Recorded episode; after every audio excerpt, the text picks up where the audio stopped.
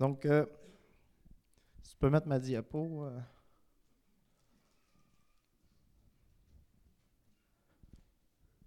Ça va arriver. Euh, il était déjà ouvert le PowerPoint. euh. Ça s'appelle Qui suis-je? T'as pas ça? Oui, OK. On va être patient. Ah, voilà. Donc, qui suis-je? Donc, le message aujourd'hui, qui suis-je? Par moi-même, oui. Qu'est-ce qui peut, euh, qu'est-ce qui peut résumer qui je suis? Est-ce que c'est ma date ou mon lieu de naissance? Est-ce que c'est ma taille ou ma couleur de peau? Est-ce que c'est mon travail ou mes loisirs? Est-ce que c'est mon habillement ou mon apparence? Pour répondre à la question qui suis-je, il faut également répondre à la question qui est Dieu? Répondre à qui suis-je et qui est Dieu va déterminer et façonner ma façon de voir les autres. Un monsieur qui s'appelle Dallas Willard, qui est un philosophe américain, a dit Le concept de Dieu est central. Tous les troubles humains viennent de faux concepts de Dieu. Si nous sommes à l'image de Dieu, pour mieux se comprendre, on a besoin d'une bonne compréhension de qui est Dieu. On a tendance à penser mal de soi parce qu'on pense mal de Dieu. Plus on va passer du temps avec Dieu, plus on va apprendre à le connaître. Plus on va apprendre à connaître notre Dieu, plus on apprend à connaître notre identité.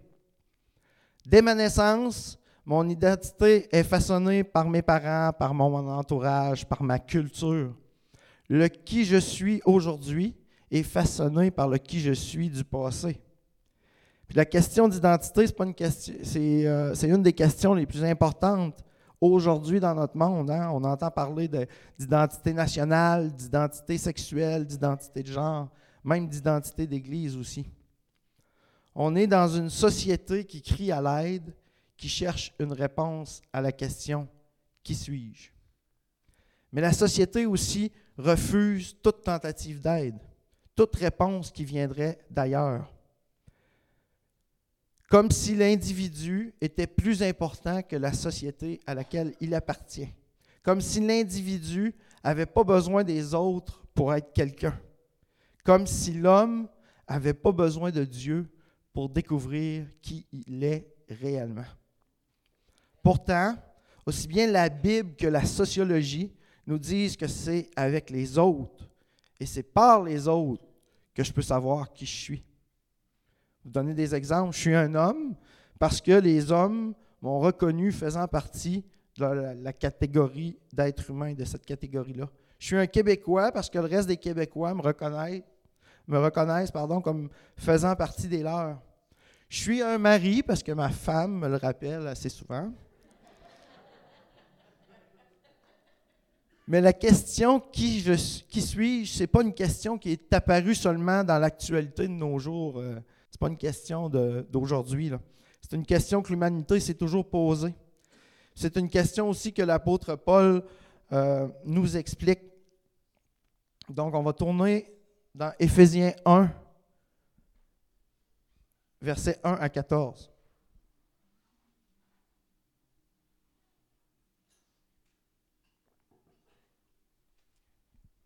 Éphésiens 1, 1 à 14. Paul, apôtre de Jésus-Christ par la volonté de Dieu, aux saints qui sont à Éphèse et aux fidèles en Jésus-Christ.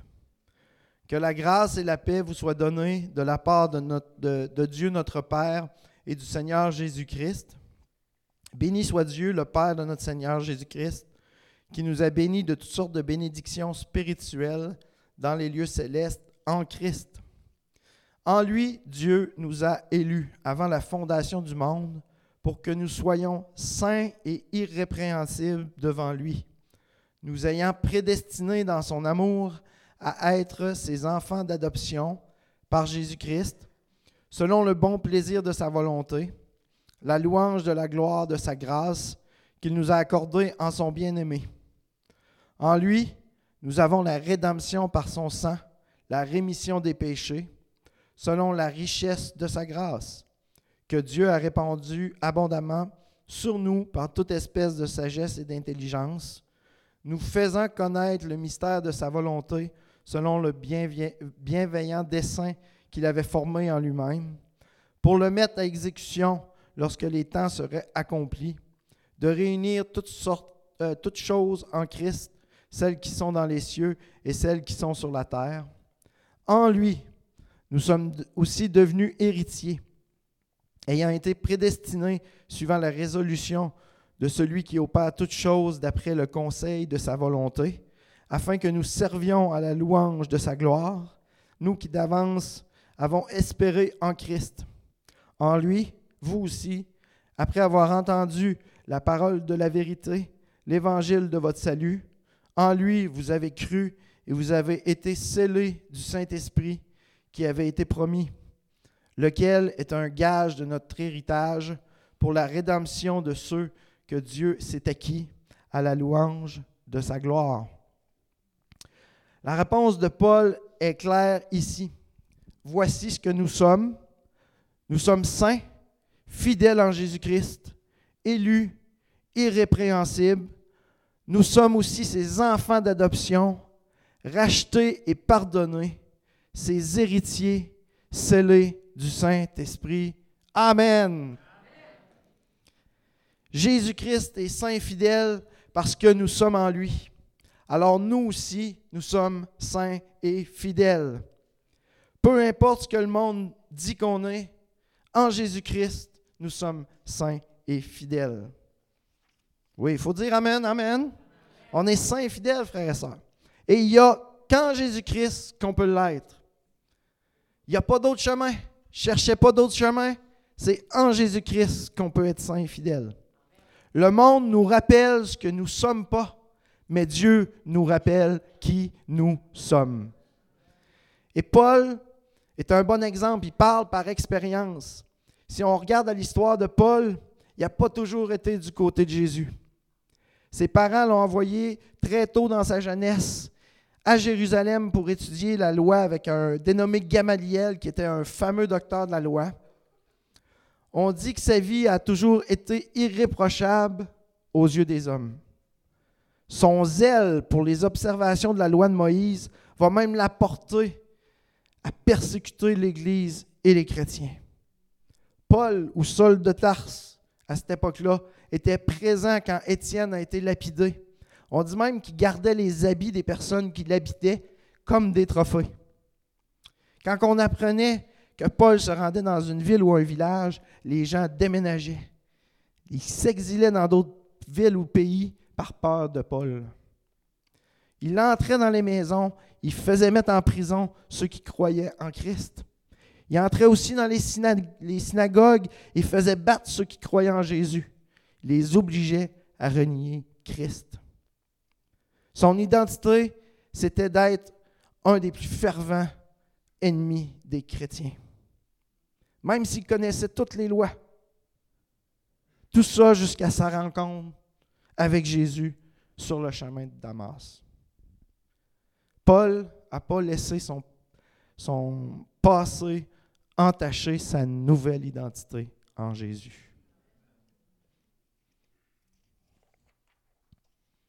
Il est maintenant, comme nous, saint et fidèle. Puis si ça, ça a été possible pour Paul, c'est parce que Dieu lui-même l'a décidé. Saul de Tarse s'est pas levé un matin en disant ah, aujourd'hui, je change d'identité. Fini, ce temps-là, moi, je, change d'identité. Non. Dieu a choisi de ramener Paul, de, ramener Saul dans son amour et de faire de lui son enfant, d'en faire son apôtre. Il a reçu une nouvelle identité de la part de Dieu et il est devenu Paul. Paul va dire dans 1 Corinthiens 15, Par la grâce de Dieu, je suis ce que je suis, et sa grâce envers moi n'a pas été vaine.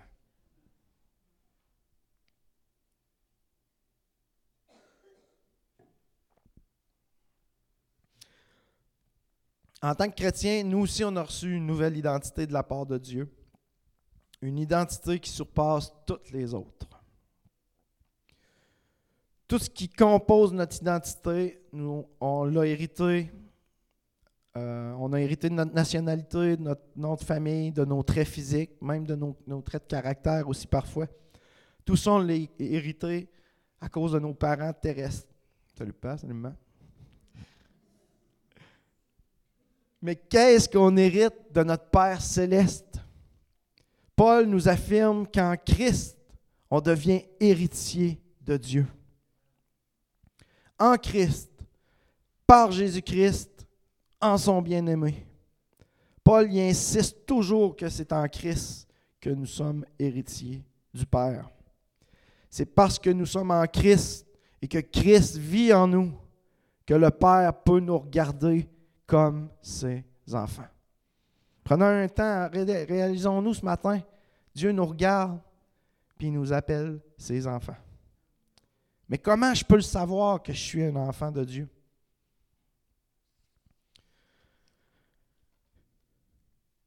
Hébreu 1, versets 1 à 3. Après avoir autrefois, à plusieurs reprises et de plusieurs manières parler à nos pères par les prophètes, Dieu, dans ces derniers temps, nous a parlé par le Fils qu'il a établi, héritier de toutes choses, par lequel il a aussi créé le monde et qui, étant le reflet de sa gloire et l'empreinte de sa personne. Donc dans la, version parole vivante du verset 3, ça dit, ce Fils reflète sa gloire d'une manière éclatante et constitue l'empreinte exacte de son être, l'expression parfaite de sa nature. Et le mot grec pour empreinte, c'est caractère. Jésus est le caractère de Dieu. Puis caractère veut dire trois choses. Premièrement, ça veut dire c'est l'expression exacte, l'image d'une personne ou d'une chose, la reproduction précise en tout point. Jésus est l'expression exacte de Dieu, c'est la reproduction précise en tout point de Dieu. Quand j'accepte Jésus dans ma vie, je reçois le caractère, l'empreinte de Dieu en moi par l'Esprit. Deuxièmement, le caractère, c'est l'instrument utilisé pour graver ou sculpter. À l'époque de Jésus, l'instrument pour sculpter, ce n'était pas le ciseau à bois, ça s'appelait le caractère. Puis l'artiste prenait le caractère faisait l'image de ce qu'il voulait représenter. Jésus c'est le caractère par lequel nous sommes façonnés à l'image du Père. Troisièmement, c'est une marque, une brûlure ou une impression. Quand on accepte Jésus, Dieu nous marque de son sceau. Puis son sceau, c'est Jésus. Le jour où je donne ma vie à Dieu, il va prendre son caractère qui s'appelle Jésus, son bras va partir du ciel, puis il va venir m'imprégner, me graver le nom de Jésus sur le cœur. 2 Corinthiens 1, versets 21 à 22.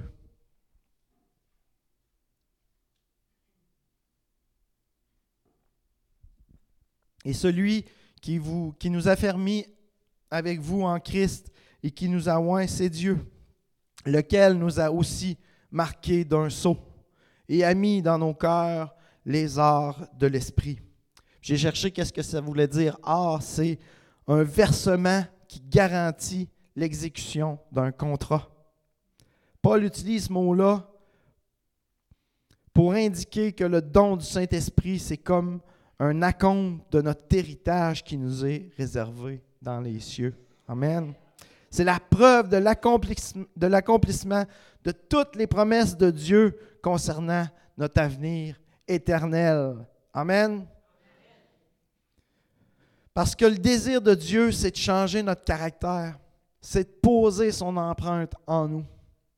Dieu veut enlever en nous les choses mauvaises pour les remplacer par le caractère de Jésus. Dieu veut que les gens voient Jésus à travers nous. Cette nouvelle identité-là en Christ, à quoi est-ce qu'elle ressemble? Comment mon identité se voit, se perçoit? Comment les gens peuvent voir Jésus à travers moi? Parce que mon identité, c'est aussi quelque chose de visible. Nos vêtements, nos postures, notre vocabulaire, c'est des moyens qu'on utilise pour proclamer, pour révéler, pour affirmer notre identité. Mais à quoi ressemble la personne qui a son, identité en Christ? Première marque, la première caractéristique du chrétien, c'est son attitude de reconnaissance. Être simplement reconnaissant de la grâce immense qui nous a été faite. Être reconnaissant de la possibilité qui nous est offerte d'être libérés de tous nos fardeaux de notre passé. Être reconnaissant du sacrifice qui me libère, me pardonne, me guérit, me change. Être reconnaissant de tout l'amour qui a été versé sur la croix pour moi. La deuxième marque, écouter la parole de Dieu, la croire et la mettre en pratique. Pas seulement croire que Dieu existe, mais croire que ce qu'il dit dans sa parole est vrai. Pas seulement le Nouveau Testament, pas seulement certains passages qui me touchent particulièrement, mais toute sa parole. J'ai pas d'amen là-dessus? Ah oui, Amen. Toute sa parole. Si je crois en Dieu, si je crois que Dieu est le même hier et aujourd'hui, ce qu'il a dit hier est encore vrai aujourd'hui. Ce qui est écrit dans sa parole a toujours et sera toujours vrai. Philippiens 3, versets 1 à 14.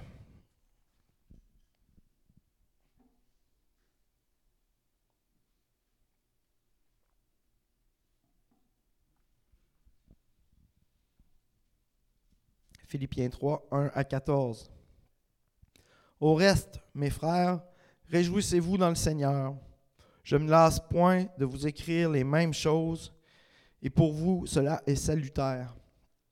Prenez garde aux chiens, prenez garde aux mauvais ouvriers, prenez garde aux faux circoncis, car les circoncis, c'est nous qui rendons à Dieu notre culte par l'Esprit de Dieu, qui nous glorifions en Jésus-Christ et qui ne mettons point notre confiance en la chair. C'est important ce qu'on va lire. Moi aussi, cependant, j'aurais sujet de, de, mettre ma confiance en la chair. Si quelqu'un, quelque autre croit pouvoir se confier en la chair, je le puis bien davantage. Moi, circoncis, le huitième jour, de la race d'Israël, de la tribu de Benjamin, hébreu né d'hébreu, quant à la loi pharisien, quant aux ailes persécuteurs de l'Église, irréprochable à l'égard de la justice de la loi. Mais ça, c'est bon. Mais ces choses qui étaient pour moi des gains, je les ai regardées comme une perte à cause de Christ. Et même, je regarde toutes choses comme une perte à cause de l'excellence de la connaissance de Jésus-Christ, mon, Seigneur, pour laquelle j'ai renoncé à tout, et je les regarde comme de la boue afin de gagner Christ et d'être trouvé en lui, non avec ma justice, celle qui vient de la loi, mais avec celle qui s'obtient par la foi en Christ, la justice qui vient de Dieu par la foi, afin de connaître Christ. C'est important ça. Afin de connaître Christ et la puissance de sa résurrection et la communion de ses souffrances en devenant conforme à lui dans sa mort. Pour parvenir, si je puis, à la résurrection d'entre les morts, ce n'est pas que j'ai déjà remporté le prix ou que j'ai déjà atteint la perfection mais je cours pour tâcher de le saisir, puisque moi aussi j'ai été saisi par Jésus-Christ. Frère, je ne pense pas l'avoir saisi, mais je fais une chose, oubliant ce qui est en arrière et me portant vers ce qui est en avant. Je cours vers le but pour remporter le prix de la vocation céleste de Dieu en Jésus-Christ. Amen. Voyez-vous comment il est important de connaître Dieu de connaître Jésus-Christ pour connaître qui on est? Les Jeux olympiques, comme tous les autres événements sportifs majeurs, ça vient renforcer notre sentiment d'appartenance, ça vient renforcer notre identité nationale.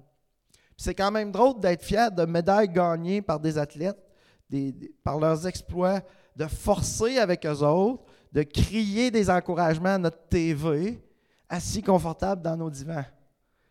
On n'a absolument pas travaillé ou pris part à ces victoires-là, mais pourtant, on est fiers, un peu comme si on les avait gagnées nous-mêmes.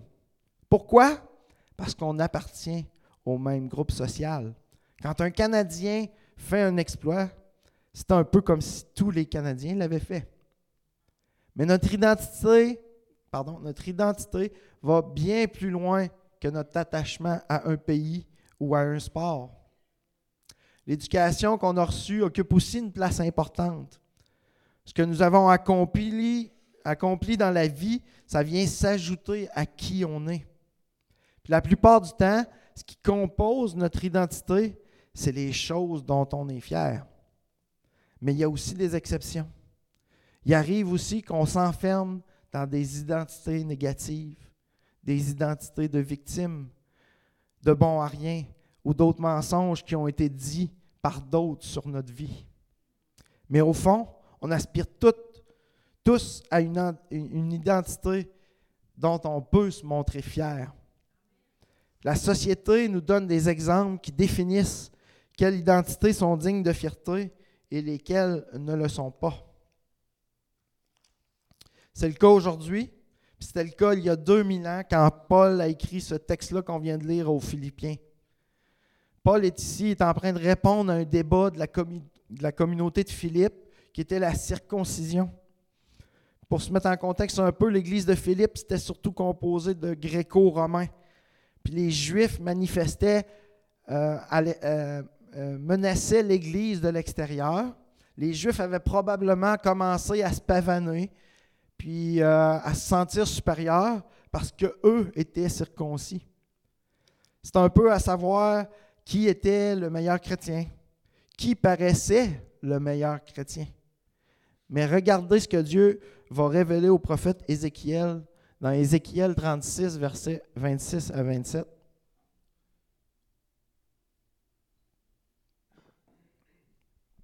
Je vous donnerai un cœur nouveau et je mettrai en vous un esprit nouveau.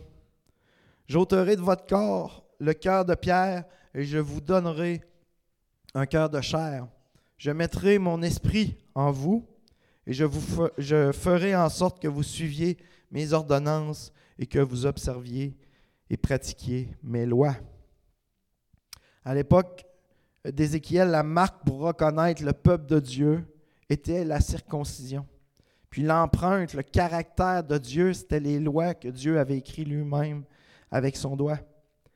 Mais Dieu va dire à Ézéchiel qu'il va révolutionner son caractère en inscrivant ses lois sur notre cœur. L'empreinte, ce ne sera plus une circoncision extérieure, mais une empreinte intérieure, une transformation de notre cœur. Est-ce que vous pensez qu'aujourd'hui, on fait encore comme les Juifs de Philippe? C'est une vraie question. Est-ce qu'on fait encore ça? On a juste à regarder nos jugements sur les autres chrétiens qui nous entourent. On le fait encore, mais les réflexions sont juste pas les mêmes. C'est pas de savoir si un bon chrétien est circoncis ou non, ou si un bon chrétien est un bon juif ou non. Les réflexions aujourd'hui, c'est plutôt euh, un chrétien, ça va à l'église à chaque dimanche, à chaque réunion. Un bon chrétien, ça donne toujours sa dîme. Un bon chrétien, ça prie toujours en langue. Un bon chrétien, ça, témoigne 24 heures sur 24. Une bonne église, ça fonctionne seulement comme la nôtre. Hein? C'est, des réflexions. En tout cas, moi, je me l'ai dit des fois. Vous autres, vous n'êtes pas rendus là. Mais à tous ces débats, Paul répond que s'il y en a bien un qui peut se vanter d'être parfait sous toutes ses coutures, c'était bien lui. Puis pour bien le montrer, il ne fait pas une liste au hasard là, quand, il, donne euh, euh, tout ce qui peut se vanter. Là. Il, il, va utiliser une formule qui est courante à son époque. Il va parler de sa nationalité, de son héritage, de son éducation, de ses accomplissements. Puis ça, on voit ça au verset, euh, au verset 5. Moi circoncis, de Philippiens 3 en passant. Moi circoncis le huitième jour de la race d'Israël, de la tribu de Benjamin, hébreu né d'hébreu, quant à la loi pharisien, quant aux ailes persécuteurs de l'Église, irréprochable à l'égard de la justice de la loi. Ce n'est pas une formule qui est, qui est, étalée, comme ça, c'est vraiment précis. C'est une formule de présentation qui existait à l'époque. Il va même dire J'étais irréprochable. Combien voudrait être irréprochable Pas beaucoup, c'est correct, vous l'êtes déjà. J'avais toutes les raisons de me vanter et d'être fier de qui j'étais. Paul pouvait se vanter d'être tout ça. Mais il va dire au verset 7 ces choses qui étaient pour moi des gains, je les ai regardées comme une perte à cause de Christ. Il ne rejette pas le contenu, il ne rejette pas ce qu'il a comme héritage, il rejette le fait de se glorifier de tout ça. Dans la vie de Paul, il y a eu un tournant majeur sur la route de Damas quand Christ lui est apparu il y avait un avant et après Damas pour Paul. Puis dans le texte de, Philippiens, il y a aussi un avant et un après. Dans les premiers versets, il est question de Paul, comment il était au-dessus de tout le monde. Mais il y a un personnage qui va faire son apparition, c'est Christ. Puis à partir de là, c'est Christ qui va devenir le personnage principal. C'est Christ qui va devenir le sujet du discours. C'est Christ qui va devenir la fierté de ce qui fait Paul. C'est Christ qui transforme, puis Paul qui reçoit. C'est Christ qui donne et Paul qui reçoit. C'est Christ qui agit et Paul qui reçoit. Son identité sera plus déterminée par ses accomplissements, ni par son éducation merveilleuse, ni par la piété de ses parents, ni par ses connaissances de la loi. Elle est maintenant déterminée par Jésus-Christ. Et est-ce que cette identité vient remplacer ou effacer tout ce qui faisait Paul, ce qu'il était? Absolument pas.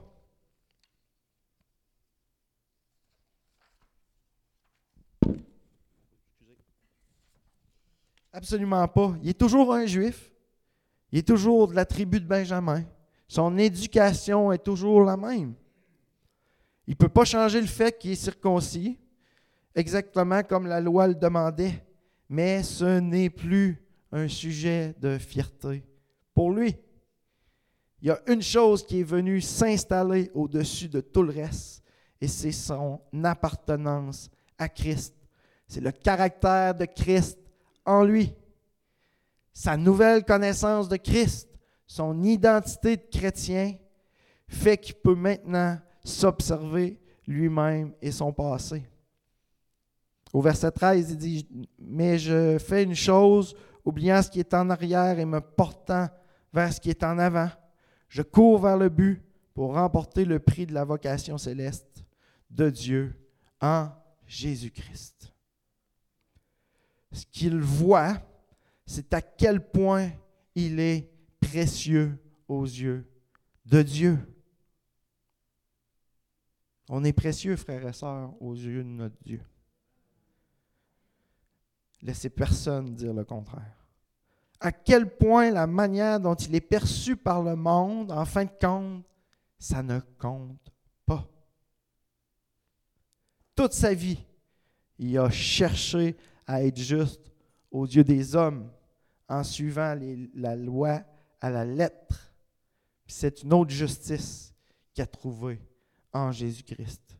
Une justice qui n'est pas accordée qui est pas accordée par le mérite, mais par grâce. J'aurais invité les musiciens. Je suis pas long ce matin. Hein? Amen.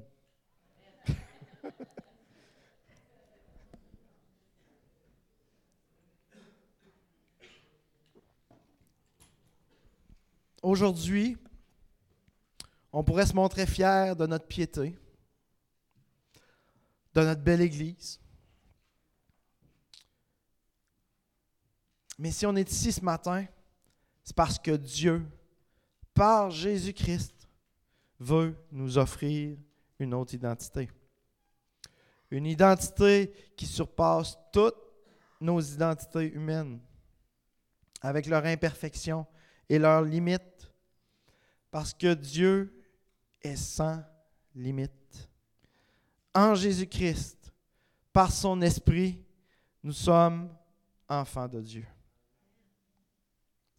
C'est ça qui nous unit, c'est ça qui nous réunit, et c'est ça qui nous donne accès gratuitement à la vie éternelle.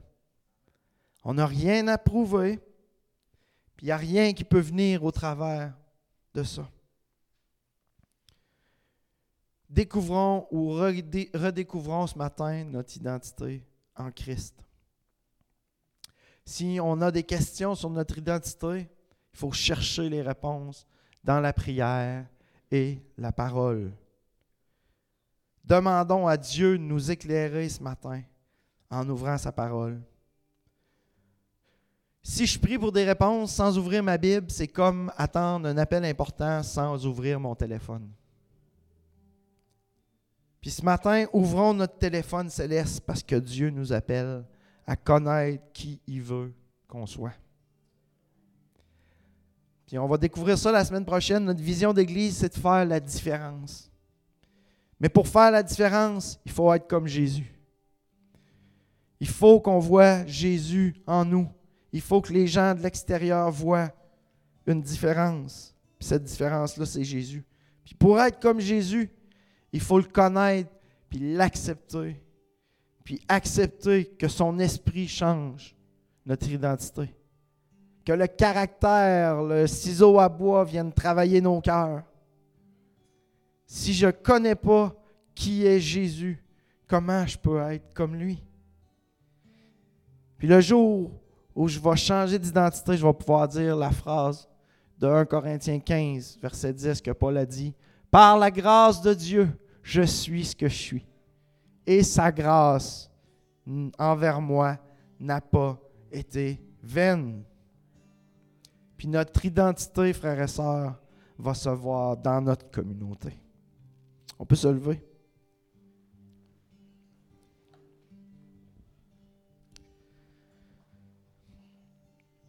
J'ai demandé à Samuel un chant, un, chant précis, mais avant de le chanter, juste si on peut fermer nos yeux, juste réfléchir ce matin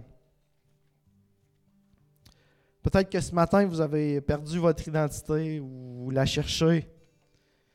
Ce matin, c'est le temps. Dieu veut vous redonner votre identité. Dieu veut vous toucher particulièrement ce matin. Veut vous permettre de retrouver qui vous êtes en lui, en Jésus. Puis ce matin, je veux juste, si vous êtes dans cette situation-là, que peut-être vous cherchez votre identité présentement, juste lever la main, je veux prier avec vous ce matin. Juste de réaliser tout ce qu'on est en Jésus tout ce qu'on est, on est enfant de Dieu, frères et sœurs. Puis ce matin, en cette nouvelle année, c'est ma prière pour nous, pour cette année, que Dieu nous révèle notre vraie identité. Que Dieu vienne retravailler cette identité-là qu'on a, pour qu'on puisse être visible dans notre communauté, que les gens voient la différence. Amen. Puis si vous voulez juste lever les mains, je ne vous regarde même pas.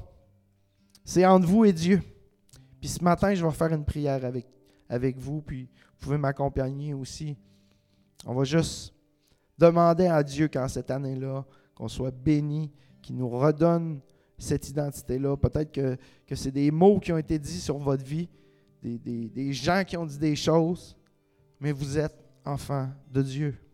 Amen. Seigneur Père éternel, on vient ce matin, Seigneur. On vient reconnaissant, Seigneur, de tout cet amour que tu as donné sur la croix pour nous, de tout cet amour, Seigneur, qui a été versé pour nous pardonner, nous libérer, nous changer, nous transformer, Seigneur.